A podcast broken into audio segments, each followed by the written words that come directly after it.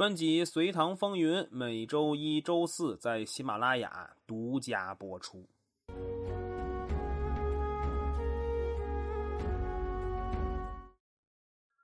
上一期咱们给您介绍了一下隋朝的三省六部制，也和您说了一下，准确讲不该是三省，而是五省。节目最后抛出了一个问题：尚书令权力很大，史书上都曾说。朝之重物总归于台阁，尚书省事无不总。皇帝对这个不会管吗？答案是管，肯定管。咱们先说尚书令啊，这是尚书台最大的官那是直逼皇权呀。怎么办呢？很简单，不给出去就好了。权力嘛，不给你，你就不大。所以长期以来，尚书令就一直空缺。但是啊，也不是真的没人当过。隋炀帝时期，杨素就曾短期担任过尚书令。除了杨素，还有一人，这是在唐朝唐高祖李渊执政时期，咱们熟悉的李世民，哎，就曾担任过尚书令。因为后来李世民当皇帝了，就是咱们熟知的唐太宗，所以有学者就说，因为李世民是皇帝。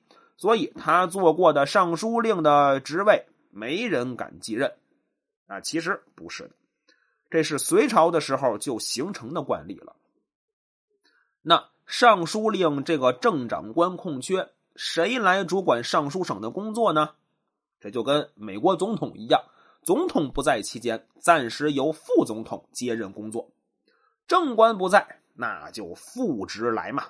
所以，实际长官就是左仆射和右仆射，啊，这两个官当中，左仆射的地位更重一些。其实，开国的时候，并不是左仆射管理朝政，而是内史省的内史令管理。当时当内史令呢是李德林，所以可以说那会儿他是隋朝的宰相。到后来，一个人回来了，这个人咱们提过。就是中途跑了的苏威。开国之后，隋文帝封苏威为太常卿、太子少保，同时追赠他父亲为邳国公，并且给他十亿三千户。就是说，这三千户的赋税都是属于他的父亲邳国公苏绰的。但苏绰去世了，所以就让苏威承袭了。不久之后，隋文帝又让苏威兼任纳言。度支尚书等官职，苏威呀，这上表推辞，不知道为啥不想当啊。总之就是推掉他想，但隋文帝不同意呀，直接否决了，而且还说了一大番话，大意就是四个字：能者多劳。身为纳言和度支尚书的苏威。和尚书左仆射兼任纳言的高炯，那是共同管理朝政。苏威和高炯其实就是真正的宰相。等到开皇九年平灭南陈之后，啊，这个咱们以后会讲啊。苏威任吏部尚书右仆射，这就是开始的另一个阶段了，就是尚书省左右仆射管理朝政的阶段。当时上至皇帝，下到百官，那都是这么认为的。隋文帝后期，杨素长期担任尚书省的仆射一职，人家呀左右仆射全都干过。那这人确实是权势太大了，咱们之后会提到。所以，隋文帝对他都产生了猜忌，嗯，话得说的好听一些，所以就发出了一道敕令：仆射，国之宰辅，不可公亲细务。你是我们的国宝，就跟大熊猫是国宝是一样的，所以呀，不能太累。哎，自此之后，中隋文帝一朝仆射不再管理朝政，隋文帝一个诏令废了。这还没完啊！隋炀帝即位之后，对于这些职位高的官员也是很忌惮的，所以他找了个借口。免除了当时担任左仆射的苏威的官职，啊，自此之后，隋朝再也没有任命过仆射。尚书仆射的变化历程看着是君臣矛盾，或者是皇帝看大臣不顺眼而发生的变化，但这个现象的背后其实是一个发展趋势，就是尚书省为宰相的传统啊，逐渐行不通了。这是知识点提升了啊，这个上升到历史的解读了。魏晋南北朝时期，尚书省虽然行使宰相权力。但还可以通过中书门下对尚书省呢进行个制约，同时可以通过宰相人员的任用来控制相权，有时还限制、侵夺甚至取消相权，所以相权和皇权的矛盾还不算尖锐。但隋朝建立之后，虽然中书省和门下省有所发展，让三省体制逐渐成型了，但问题是。隋文帝没有充分发挥这两个部门的职能，而且也没有进一步完善这两个部门的作用，这就出现了尚书省一家独大的情况。这个呢，就又回到了相权相对集中的一个部门的情况了。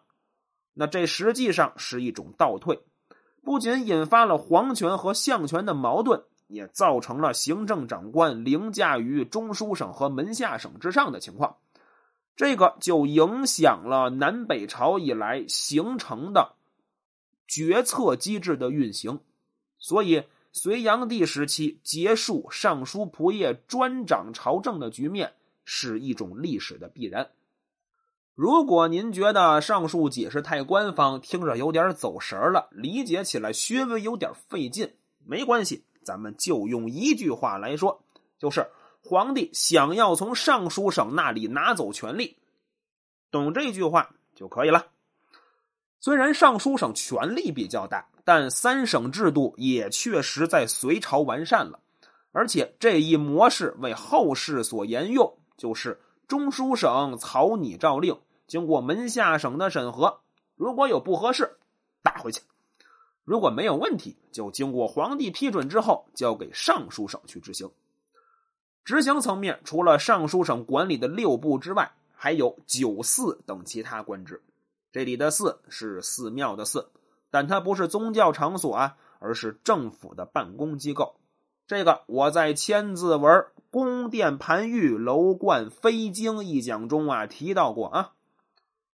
其实，旧的体制之下，尚书六部和九寺的机构会有职能重复的情况。这个矛盾在隋文帝建国初期就暴露出来了。所以啊，隋文帝进行了调整，侧重的肯定是三省。那九寺怎么办呢？两种办法：要么废了，要么并了。这中间也多次调整吧。总体上是顺着简政、提高办事效率的方向走的。除了三省长官是宰相之外，皇帝还会任命其他官员参与朝政。开国的时候，隋文帝就任命自己的侄子杨雄以右卫大将军的身份参与朝政。杨雄，咱们之前提到过，在杨坚诛杀六王的时候，那杨雄是有参与的。杨雄参与朝政，开启了别的官员参与朝政的先例。之后，隋炀帝时期也有类似的事情发生。到这里，基本隋朝时期的三省六部制，咱们就介绍的差不多了。唐朝时期会有改革，咱们就等说到唐朝的时候再和您聊。别急，这一讲不是就结束了，咱要接着往下说。按照顺序说完中央，就该聊地方制度了。地方改革肯定剩下这点时间讲不完，所以会延续到下一期。在这儿就给您开个头吧。之前咱们讲了，隋文帝经历过一场大的叛乱，就是尉迟迥、司马孝难和王谦的叛乱。虽然平叛的过程有些惊险，但最后那还是成功了。